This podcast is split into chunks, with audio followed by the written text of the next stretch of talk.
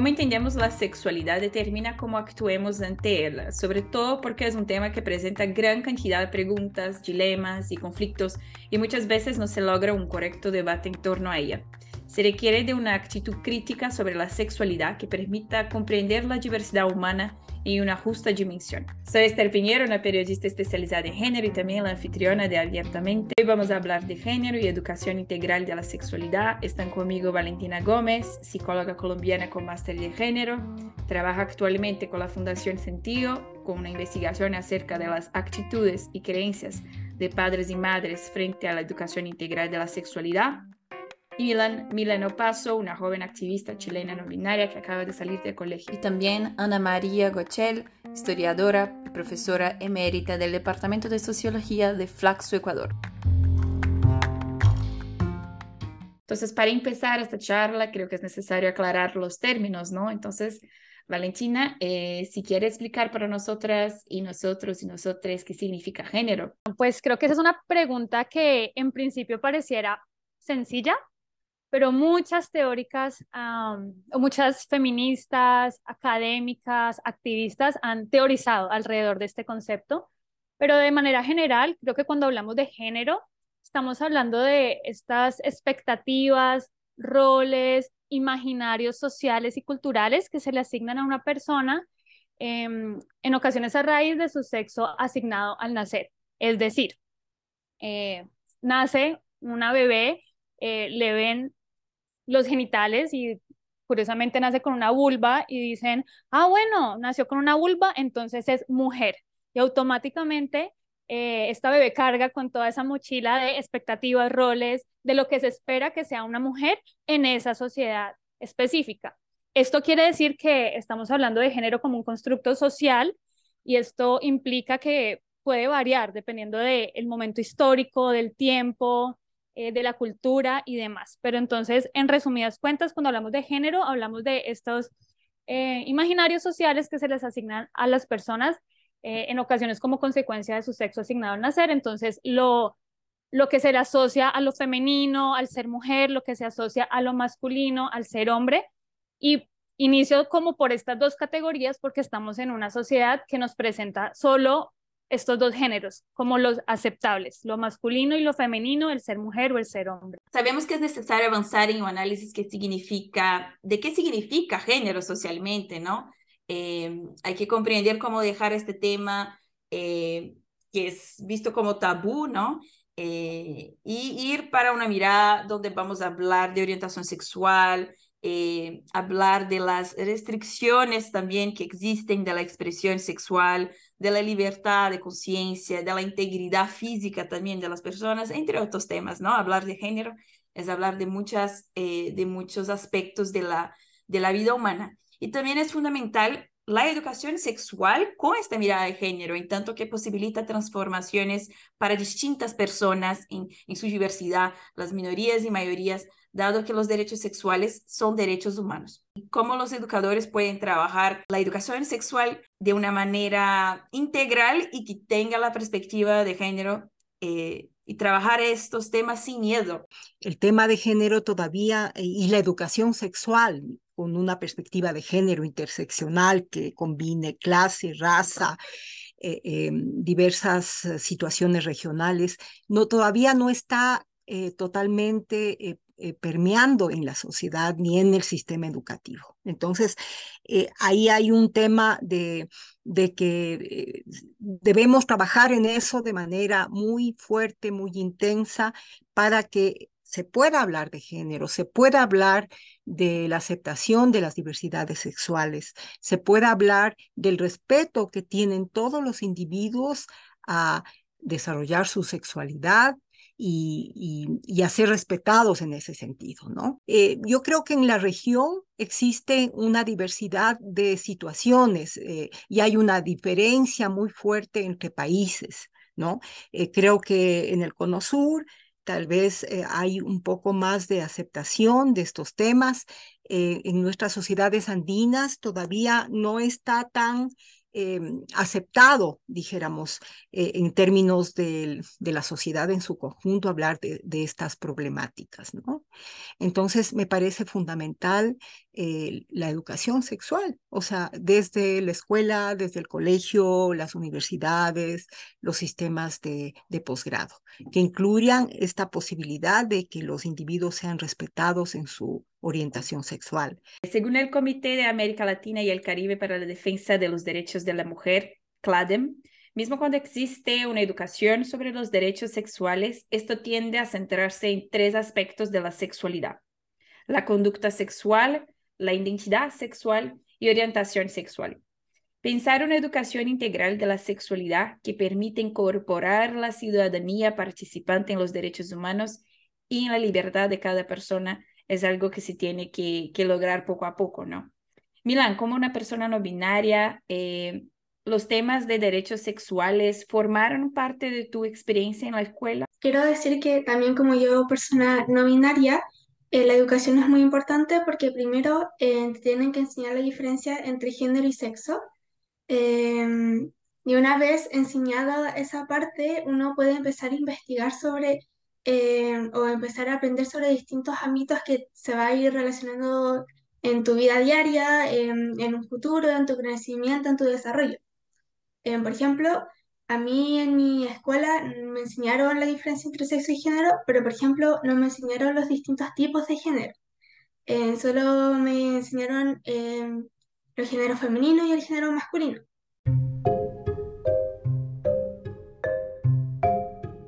Entonces, yo me acuerdo que investigando descubrí esto del género no binario y me hizo mucho sentido, em, porque a mí a lo largo de toda mi vida nunca me sentí em, como identificada con el género femenino, en dado que mi sexo es, femenino, es, femenino, es decir, que yo estoy nací con vulva. Entonces eso no me, no me hacía sentido, no, no me sentía parte de eso, como que no, no encajaba con ciertos estereotipos. Entonces yo al descubrir el género no binario, eh, me dije, aquí puede que, que me identifique con este, este, género. Entonces encuentro que es muy importante que se enseñe em, eso en las escuelas porque gracias a que yo descubrí ese nuevo género, por decirlo así, es como me identifico ahora y es como me gusta que me traten ahora y es como me gusta que me digan ahora. Entonces, em, esto de los derechos sexuales encuentro que ha sido muy importante en mi vida y siento que va a ser importante para todas las personas a lo largo de su desarrollo. Entonces, siento que, bueno, en mi experiencia ha sido eh, algo muy significativo y es algo que se debería como aplicar en muchas escuelas. Hoy en día, eh, ya que tú has buscado otras fuentes ¿no? de conocimiento, ¿qué tú consideras que la escuela y el profesorado podría haber hecho mejor o distinto que impactaría tu vida hoy? Em, encuentro que deberían actualizarse un poco en lo que básicamente la sociedad hoy en día. Por ejemplo, actualizar el tema del género, que no solamente existen dos tipos de género, el género fluido, el no binario, existen muchos tipos de género. En también actualizar lo de la orientación sexual, que no solamente existe lo heteronormado, que es decir, que es mujer y hombre, sino que también hay distintos tipos de sexualidad, hay distintas formas de vivir la sexualidad. Em, actualizar todas esas, e, esas cosas lo encuentro muy importante eh, porque no solamente le va a servir a los estudiantes en su desarrollo, sino también las personas adultas van aprendiendo sobre eso. Entonces, a mí lo que me hubiera servido mucho es que hubieran actualizado esas cosas y no solamente a la hora de enseñarlo, sino a la hora de aplicarlo también. Porque mm, de nada sirve muchas veces enseñar algo si es que no se aplica en el colegio. Por ejemplo, de nada sirve em, hablar sobre el género no binario si es que a la hora de que una persona está en momento de transición con el cambio de pronombres y el cambio de nombre, no se les acepte o no se les como cambien o se adapten a las necesidades de la persona. Entonces, por eso yo digo de que no solamente eh, tienen que enseñar, sino también tienen que aplicar lo que enseñan y abrir protocolos, em, hacer distintas cosas para que los estudiantes se sientan más cómodos y bueno, las personas en general, porque así podemos formar em, una ciudadanía más respetable, que se respete, que entienda sobre distintas cosas y así podemos como avanzar como sociedad, por decirlo así. Entonces, Ana María, en este sentido me, me gustaría saber si podrías comentar si esto que la, la joven Milán eh, trae podrían ser puntos eh, que, que, se, que, son posibles de ser trabajados por los profesores en el día a día en las escuelas. Yo creo que sí, me parece que lo que dice Mila es fundamental, ¿no? Comprender eh, que el género se construye socialmente, y que eh, no existe un solo tipo de, de, sexualidad y romper con esta idea del binarismo sexual. Me parece fundamental eso. Ahí tal vez eh, me parece que un tema que podría trabajarse desde mi especialidad historiadora es ver cómo las sexualidades han sido desarrolladas a través del tiempo, porque eso se esconde, ¿no es cierto? Eh, es, o sea, eh, es una perspectiva, el binarismo es una perspectiva construida históricamente, ¿no es cierto?, por el, fundamentalmente por las iglesias, ¿no es cierto?, por las iglesias, y que no han tomado en cuenta todos estos aspectos que Mila menciona, la, eh, dijéramos, eh, la, la, existencia de una multiplicidad de sexualidades, etcétera, etcétera. O sea, no eh, en Grecia había otro tipo de sexualidad, nuestras comunidades, ¿no es cierto?, indígenas practicaban y, dijéramos, y daban lugar a, a esa expresión de diversidades sexuales. Por ejemplo, aquí en la región andina, la existencia de los enchaquirados ha sido poco trabajada, o sea, y, se sabe exactamente que eh, todo, eso que Mila menciona, que no, no existe hombre y mujer, sino que existieron personas que tenían eh, diversidades distintas y que eso ayuda a comprender que en la práctica, en el día a día del quehacer de la educación, de la escuela, que que esto no es una cosa esencial, esencialista, que, que viene por sí, sino que ha habido eh, todo un proceso histórico que ha hecho que eso se convierta en, una, en un estereotipo hegemónico, ¿no? O sea, dominante en la sociedad.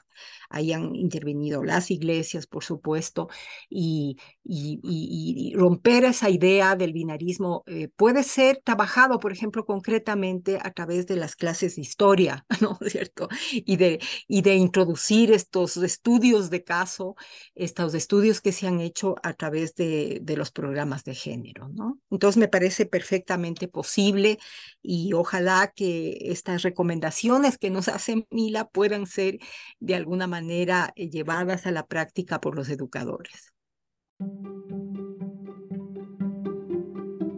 Como había dicho Valentina anteriormente, la sexualidad, eh, estaba hablando sobre género, ¿no? Y la sexualidad también trata de una construcción social, política, cultural, que abarca lo público y lo privado, en tanto que a las conductas sexuales que les asignan significados y se las juzga y tiene relación directa con la construcción de la identidad de cada ser humano y por lo tanto con las relaciones de poder en este sentido, eh, quisiera saber cómo sería una educación integral de la sexualidad en las escuelas que no reproduzca normas tóxicas o exclusivas, o sea, que no fuerza papeles de género, de masculino como, yo qué sé, violento, femenino como pasivo, y que excluye todo que no es heteronormativo. Pues primero yo creo que tenemos que rescatar justamente el nombre de educación sexual integral. Creo que aquí la palabra clave es integral. En ocasiones cuando miramos o abordamos la sexualidad lo hacemos desde una mirada reduccionista, donde tendemos a enfocarnos principalmente en la salud sexual y reproductiva, que es lo que suelen hacer las escuelas, los colegios, como si nosotros damos educación sexual, pero nos enfocamos en ese componente de la sexualidad, ¿no? En salud sexual y reproductiva, en prevención de infecciones de transmisión sexual, en prevenciones de embarazos adolescentes, que si bien es una parte muy importante de la sexualidad, no es la única.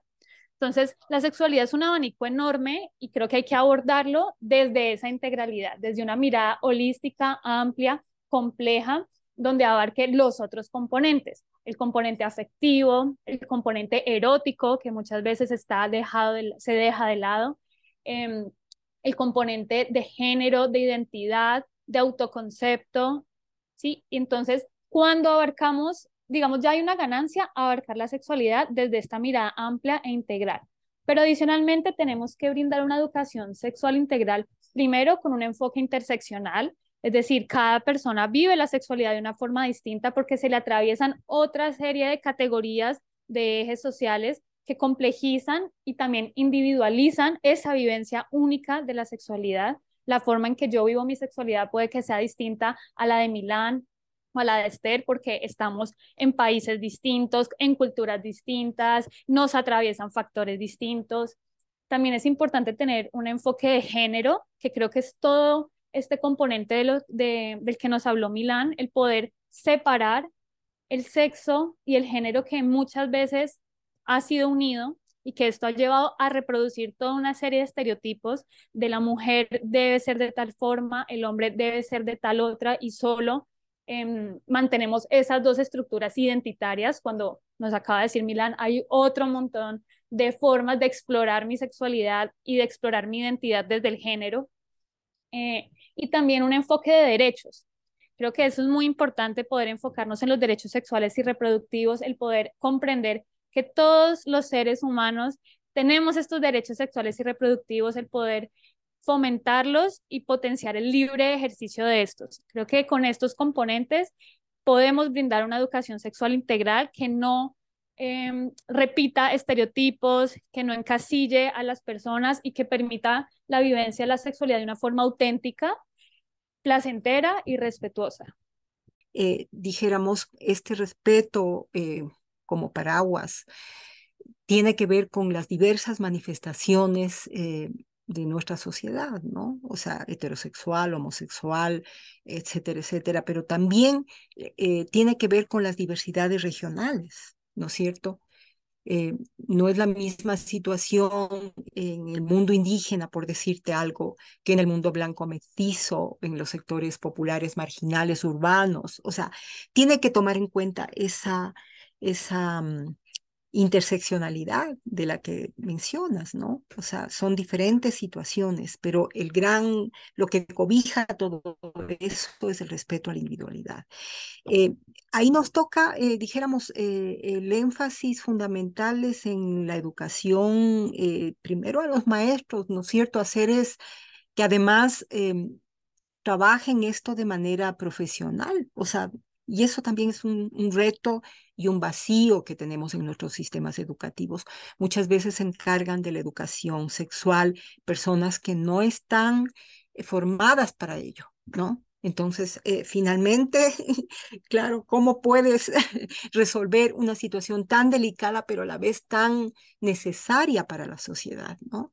Entonces, dar énfasis a la profesionalización de, de docentes que, que sepan realmente de qué están hablando, que sepan, que comprendan el tema de género, que comprendan el respeto a la individualidad. También es importante considerar la situación de las, las, los y les adolescentes que no están de acuerdo con las normas de género sociales, ¿no? Como estamos aquí hablando desde el inicio, y que cuando confrontan la discriminación tienden a abandonar el sistema educativo o son expulsados o en otros casos llegan a ser víctimas de, homicidio también eh, y de suicidio. De acuerdo con el informe abiertamente de UNESCO de 2016, uno de los estudios de las escuelas secundarias en Bogotá, Colombia, reveló que el 34% de los estudiantes saben que sus pares LGBT están siendo excluidos de las actividades escolares. Con respecto a la situación de discriminación por identidad sexual, Milan, ¿cómo tú consideras que se podría hacer para fomentar una cultura más respetuosa con relación al género y ambiente escolar? Bueno, yo creo que el principio de todo es la educación.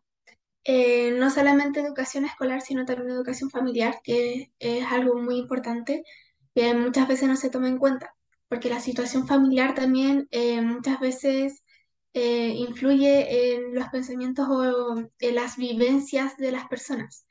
Entonces, eh, siento de que tenemos que trabajar tanto de manera em, externa, por decirlo así, que vendría siendo como las escuelas, em, los sistemas educativos, eh, la forma en que se enseña, em, y cómo se debería, como, qué se debería enseñar, que es lo que hemos estado hablando anteriormente, y trabajar de tanto también de manera interna, que es de lo nivel familiar, también muchas veces de lo nivel personal, cómo yo vivo estas experiencias, cómo mi familia, cómo vive también esta experiencia, las opiniones que muchas veces se tienen. Todo eso encuentro de que em, es muy importante para el desarrollo de una cultura más como respetuosa con muchos temas, porque al final y al cabo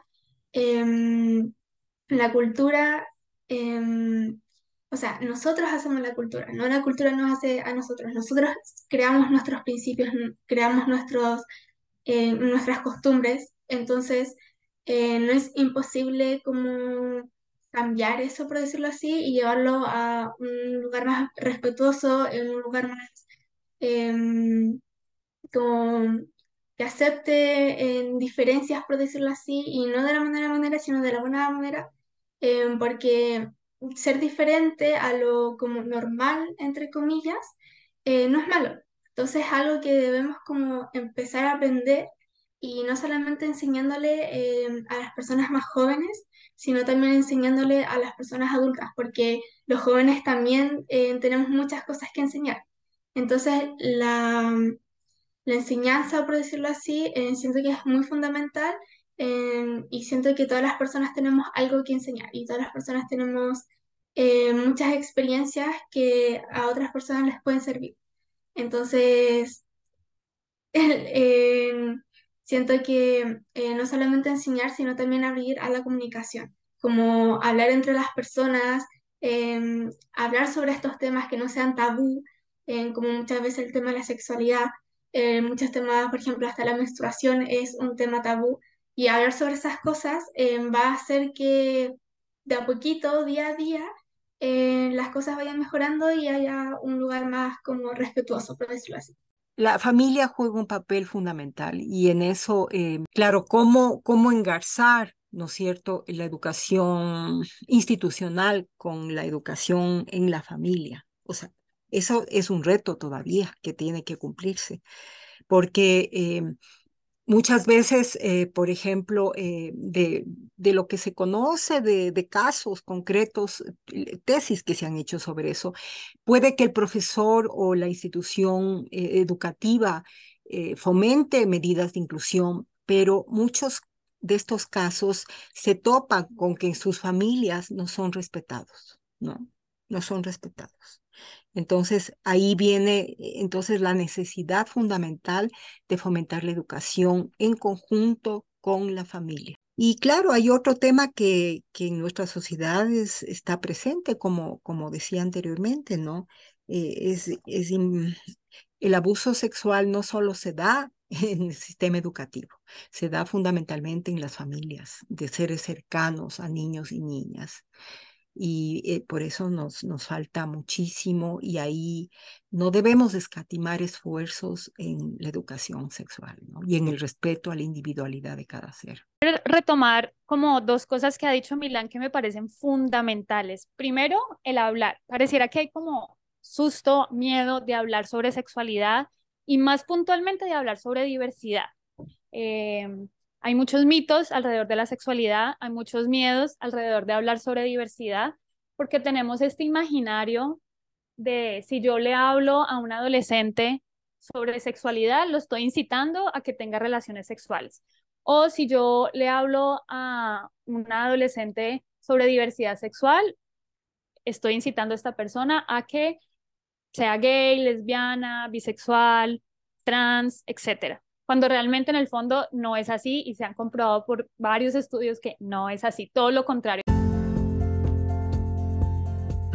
El hablar sobre sexualidad, por un lado, va a permitir la vivencia de una sexualidad responsable y placentera.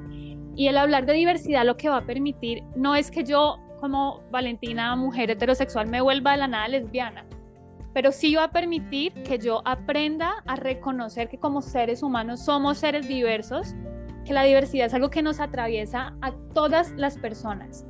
Eh, desde nuestros gustos, nuestra forma de vestir, nuestra forma de actuar, todas las personas somos diversas. Y cuando a mí me enseñan eso, yo logro respetar esa diversidad, no tolerarla. Porque hay, caemos a veces en el error de tolerar. Tolerar es, no, pues no me gusta, pero me toca, ¿no? No, pues ya, toca aceptarlo. Pero respetar es genuinamente reconocer a esa otra persona que está enfrente mío como, una, como un ser humano igual y con los mismos derechos que tengo yo. Entonces hay que hablar de estos temas sin miedo, con profesionalismo, es decir, de forma informada, con, con información correcta. Eh, pero por otro lado, que, que me parecía maravilloso lo que decía Milán de los y las jóvenes también podemos enseñarle cosas a, a, las personas adultas, hay que empezar a incluir a los distintos actores en la educación sexual. No nos podemos quedar únicamente en el colegio es quien debe brindar una educación sexual integral. Hay que empezar a incluir a la familia, por ejemplo. La familia es una institución que muchas veces se ha dejado de lado en las, en las distintas intervenciones sobre educación sexual integral, cuando en realidad la familia es, y ustedes lo sabrán, es el principal agente de socialización primaria la familia es donde nos enseñan nuestros valores, nuestras primeras ideas, creencias, imaginarios. Entonces tenemos que trabajar de la mano con la familia, tenemos que trabajar de la mano con las instituciones educativas, con los medios de comunicación, con la sociedad misma, si queremos en verdad transformar eh, como todos estos imaginarios, miedos, prejuicios que hay alrededor de estos temas. Yo siempre digo como de nada nos sirve que, por ejemplo, en la institución educativa le digan a, un ejemplo, le digan a Milán, Milán, mira, esto está la sexualidad de tal forma, hay, hay, que respetar las diversidades, existen muchas formas de amar, existen distintas orientaciones sexuales, la importancia es el respeto, la importancia es vivir la sexualidad desde Em, la responsabilidad, pero también desde el placer. Pero de pronto Milán llega a la casa y encuentra un panorama totalmente distinto. Llega a la casa y se encuentra con una mamá, con un papá, con una tía que le dicen, no, esto tiene que ser así, ¿cómo así que usted se quiere vestir de tal forma? No, las mujeres se visten de esta forma y las mujeres actúan de esta forma. Entonces ahí Milán queda en la mitad y dice, pues pucha, entonces en el colegio me dicen algo, en la en la familia me dicen otra cosa, ¿con, con cuál parte me quedo yo? Entonces creo que es súper importante poder incluir a todos estos distintos actores y agentes en los procesos educativos para, digamos, fomentar una educación sexual integral em, óptima y, digamos, eficaz y responsable y desde el respeto, desde la, el reconocimiento del otro ser humano como un ser que igual es poseedor de derechos, que igual son derechos humanos. ¿Cómo tú ves las actitudes entre los propios jóvenes sobre la diversidad en la escuela? Y yo diría, son los dos, um, yo, habría que tomar en cuenta do, los dos elementos, ¿no? Por un lado, los jóvenes que viven esa situación, ¿no es cierto? Y eh, por eso, eh, en ese sentido, eh, la educación puede influir sobre estos jóvenes para entender que las diversidades sexuales existen, han existido siempre y que deben ser respetadas, ¿no? Y por otro lado, esa, esa misma situación en los profesores que juegan un papel muy importante a la hora de, de, eh, de, de, alguna manera de discriminar o aceptar esa diversidad sexual. Eh, vemos todavía mucha ignorancia por parte de, de, del profesorado en, en, esas posiciones demasiado conservadoras, ¿no? Y eso influye tremendamente en, en, en lo que tú has mencionado, en, en, la, en la exclusión, en la discriminación, que muchas veces llega a situaciones extremas como el suicidio. En muchas de las tesis, por ejemplo, que se han hecho acá en Flaxo, eh, van por ahí. O sea, es, es, tremendo lo que sucede, a pesar de que en, en, abstracto, ¿no es cierto? En teoría podemos hablar de la inclusión eh, de las diversidades sexuales, pero en la práctica todavía sigue siendo un tema que debe ser trabajado fundamentalmente. Y allí veo la importancia de la educación en ese sentido, ¿no? Una cosa que me ha pasado por la cabeza mientras ustedes hablaban también eh, y que no habíamos puntuado era la cuestión de la violencia, ¿no? Porque no solo violencia contra las mujeres y niñas, pero también contra las personas que extrapolan la heteronormatividad, como estábamos diciendo, ¿no? Violencia contra personas LGBT, principalmente en el ámbito escolar. Eh, ¿Cómo que ustedes creen que una educación con perspectiva de género puede prevenir o puede apoyar para, que, para evitar ¿no? estos, estos tipos de violencia? Yo creo que un poco lo que decía ahorita Milán, la educación es una herramienta fundamental para transformar la sociedad. Mm, pero esta educación tiene que ser una educación con, con un sentido, con una base, eh, una, enfocación, una educación que hable desde los derechos. Entonces, empezar a educar en derechos va a ser muy importante. Yo vine a conocer o vine a escuchar de derechos sexuales y reproductivos hace apenas unos cinco años. Antes de eso yo no sabía que eso existía, porque a mí de entrada en el colegio nunca me hablaron ni de educación sexual, ni menos de derechos sexuales y reproductivos, y en mi familia menos. Entonces creo que un poco lo que venimos, lo que hemos venido diciendo es hay que empezar a crear estos diálogos que ya están, es decir, ahorita en, este momento actual las personas se están interesando más por conocer estos temas. Eh, gracias al activismo, eh, estos temas están saliendo cada vez más en el día a día en la sociedad, pero apenas estamos iniciando, ¿sí? Apenas parecieran pasos agigantados, que lo son, pero en el fondo apenas estamos arrancando este proceso de transformación, porque llevamos muchos años eh, de una estructura heteronormativa, patriarcal, que fomenta la violencia, porque no nos podemos olvidar que estamos en una cultura violenta, ¿sí? Entonces, empezar a transformar eso es empezar a hablar sobre los temas, a dialogar, a, crear espacios de, de diálogo que pueden ser incómodos. Es decir, no es fácil en una familia conservadora, por ejemplo, entrar a hablar de estos temas y puede ocasionar confrontaciones, discusiones, pero este es el inicio. Eh, hay que poner el tema sobre la mesa, hay que educar a las personas, lo que te decía ahorita, educar a los distintos actores y, y empezar a, creo que basarnos en este discurso de los derechos va a ser muy importante. En la medida en que reconozcamos que todas las personas, mujeres, hombres, hombres trans, mujeres trans, personas no binarias, sí, em, en general somos seres humanos y tenemos los mismos derechos, cuando aprendamos a reconocer eso, creo que la dinámica va a tender a cambiar. Pero para yo reconocer eso, tengo que desacomodarme del papel de privilegio en el que de pronto he estado, em, del papel de, de lo normativo que la sociedad me ha impuesto.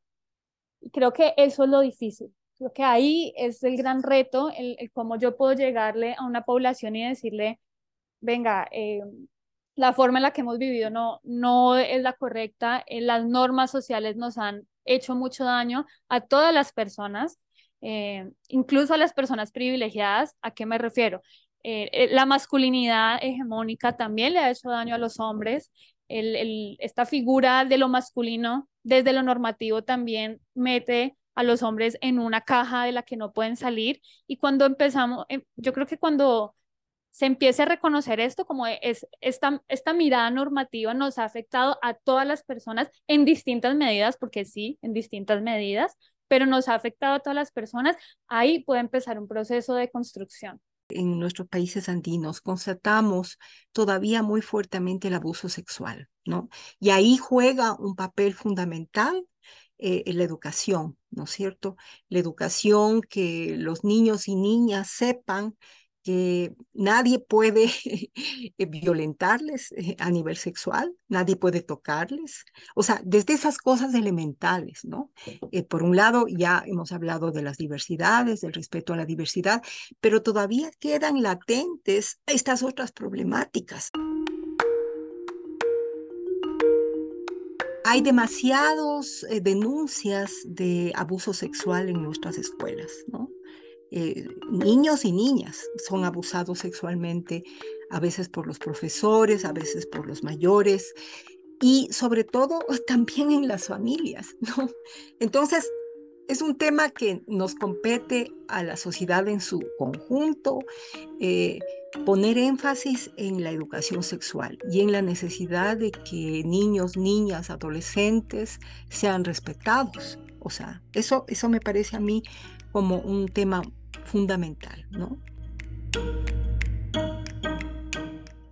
Quizás eh, con este tema de las diversidades es, un tema fuerte, es un tema necesario, pero hay otra, este otro tema básico, que es eh, el abuso eh, sexual que existe todavía hacia niños, niñas y adolescentes, ¿no?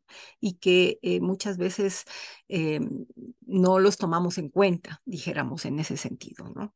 Entonces, por eso digo que sí es imprescindible la educación sexual, que los niños y niñas sepan cómo manejar su sexualidad, pero también sepan que no deben ser abusados, ¿no?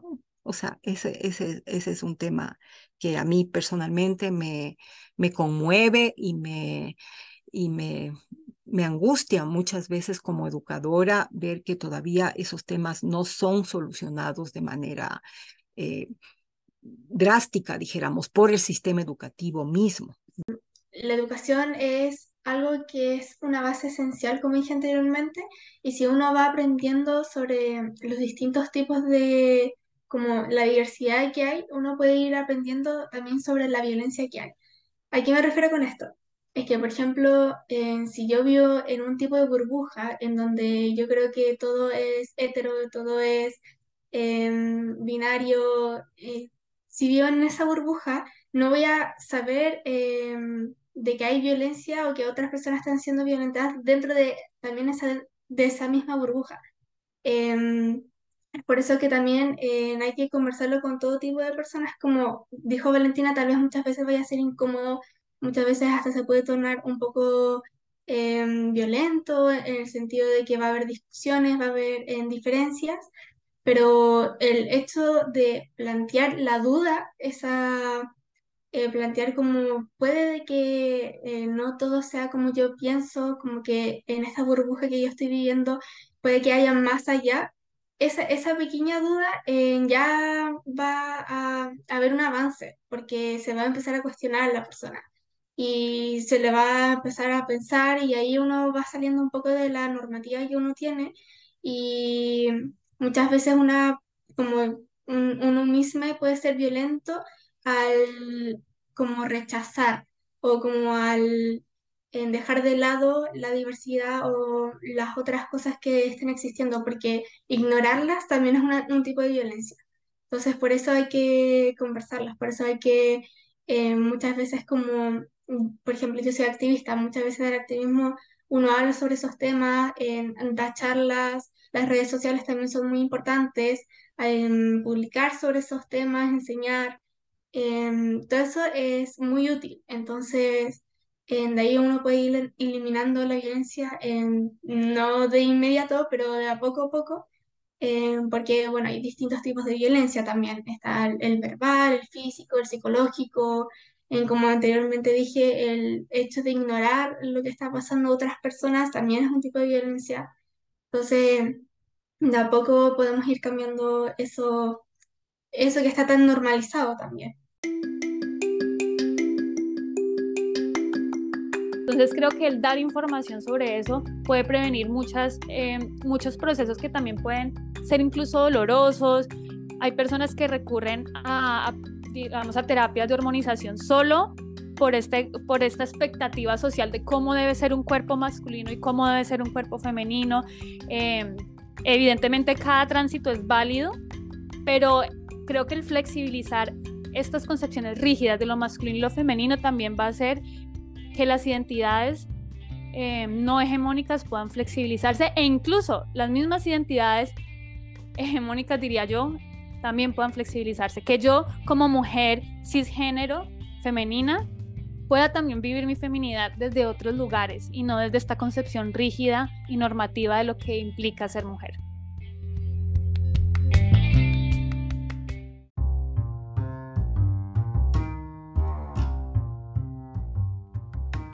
Gracias por acompañarnos en el segundo episodio de Abiertamente. En el próximo episodio hablaremos sobre prevención de discriminación y promoción de ejercicios de derechos para las personas viviendo con el VIH y el SIDA.